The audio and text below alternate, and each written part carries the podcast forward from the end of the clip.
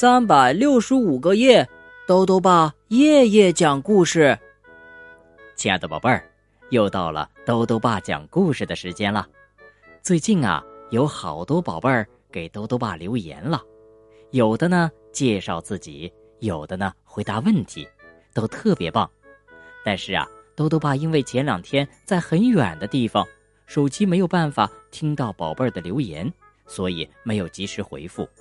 不过呢，豆豆爸回来后都听到了宝贝儿的声音，比如王子涵宝贝儿、徐佳熙宝贝儿、涛涛宝贝儿，还有豆豆爸叫不出名字的大白兔家的宝贝儿、小土豆家的宝贝儿和萱草忘忧家的宝贝儿，都非常勇敢。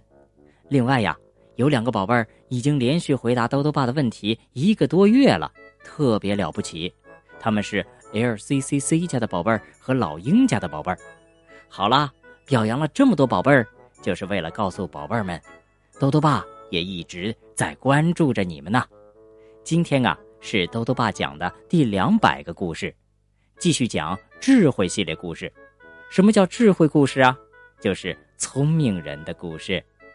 故事呢，由陈雷改写，南京大学出版社出版。今天要讲的第四个聪明故事是机智的孔融。哎，这孔融啊是一个特别有名的孩子，宝贝们应该都听过孔融让梨的故事吧？孔融除了懂礼貌啊，还特别聪明呢。他都做了哪些聪明的事情呢？一起来听故事吧。机智的孔融。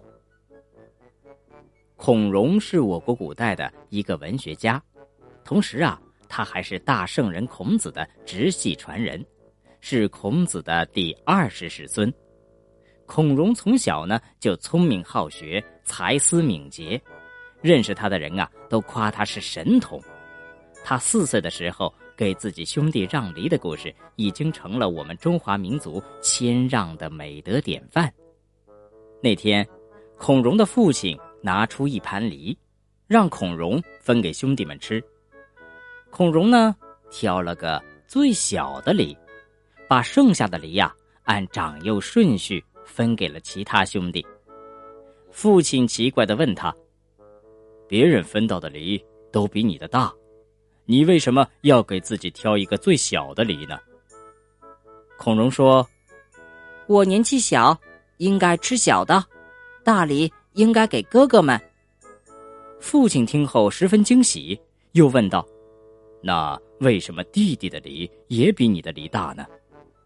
孔融说：“因为弟弟比我小，所以我应该让着他。”就这样，孔融让梨的故事很快就传开了。其实啊，小时候的孔融不仅懂得谦让，而且善于辩论。即使是面对大人物，也毫不害怕。他十岁那年，跟随父亲来到洛阳，想去拜访一位姓李的官员。这位李大人啊，平时很高傲，只接待才智出名的人或者自家亲戚，一般人啊根本就不让进去。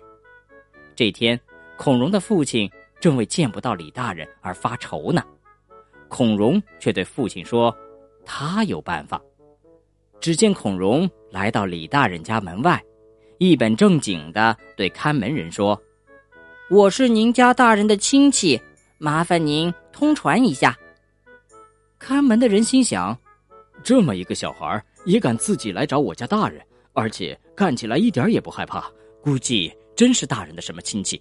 我得赶紧去通报。”而李大人呢，听了看门人的通报，也很奇怪，一个十岁的孩子。到底是他什么亲戚呢？于是啊，就接见了他。见到孔融之后，李大人问道：“你和我是什么亲戚关系呀？”孔融回答说：“从前我的祖先孔子曾经拜您的祖先老子为师，所以我和您是世代通好。祖先相交，流传到今天，虽然有些勉强，但也不能说没有道理。”但是这样的话从一个十岁小孩的嘴里说出来呀，让李大人和当时在座的其他宾客都非常惊奇，不少人都赞叹，这个孩子太聪明了。其中呢，有一个宾客叫陈伟，他是后来到的，刚坐下，身边的宾客就把孔融的话告诉了他。他听了，随口说道：“哎呀，这小时候很聪明啊，长大了未必有才华。”虽然这句话并没有错，但在当时的情境下，却有点看不起孔融的意思。聪明的孔融一听，立即说道：“我想先生您小时候一定很聪明吧？”陈伟被孔融这句话说得面红耳赤，半天也说不出话来。一个十岁的孩子，一句话堵得当时的名人说不出话来，由此可见啊，他思维的敏捷。而在座的宾客也都对孔融赞叹不已。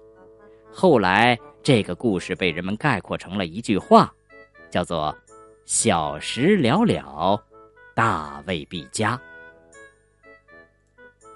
好了，宝贝儿，今天的故事讲完了。孔融啊，从小就懂得谦让和分享，真的是很了不起。兜兜爸还想问问宝贝儿，你有哥哥姐姐或者弟弟妹妹吗？如果家里有梨子，你会怎么分呢？如果想告诉兜兜爸，就到微信里来留言吧。要记得兜兜爸的公众号哦，查询“兜兜爸讲故事”这六个字就能找到了。好了，我们明天再见。